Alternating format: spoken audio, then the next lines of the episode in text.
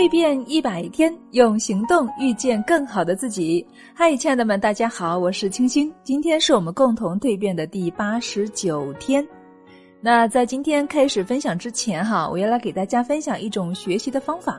因为啊，最近呢，有很多的小伙伴呢，总是来咨询，哎呀，怎么办？我总是学不会，怎么好呢？所以呢，今天就给大家分享一种学习方法，哈，叫做汉堡学习法。那汉堡哈，顾名思义，就像汉堡包一样，它是分很多层的。那么在这里呢，给大家分享三层哈。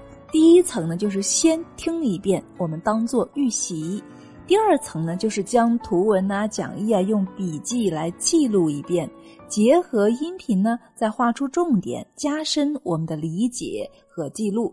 第三层就是结合自己的实际情况与课程的重点，找到差距。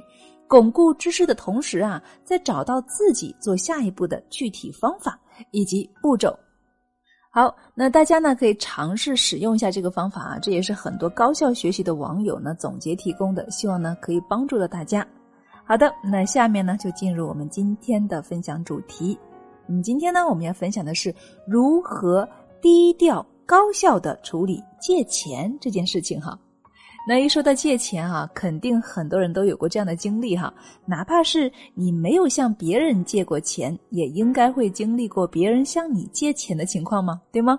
那么，请大家来回忆一下，哪一种情况你愿意借钱给你的朋友呢？我们来一起分析一下。第一种情况，马上就要付房租的小天，工资呢是六千元，要一周以后才发，房东啊催得很紧。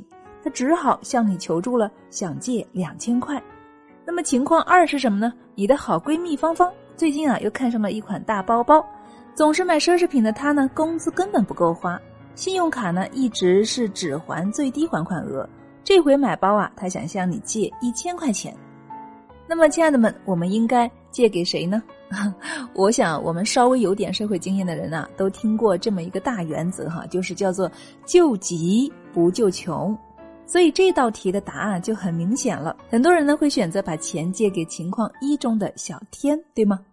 那么为什么我们要先讨论这个话题呢？你愿意借钱给谁呢？其实这是我们这节课的一个反向思维。当我们遇到困难需要借钱的时候，无论是向亲朋好友还是专业的金融机构，实际上哈原则都是救急不救穷，而看的呢是你的还款意愿。和还款的能力，为了更好的、更低成本的获得借款，我们不妨呢先来检查一下，当你需要借钱的时候啊，属于哪一种情况呢？好了，亲爱的们，更多分享，欢迎一起走入我们今天的蜕变课堂，热情期待亲爱的你与我们一起来学习吧。那今天的分享就是这样喽，我们蜕变课堂不见不散哦。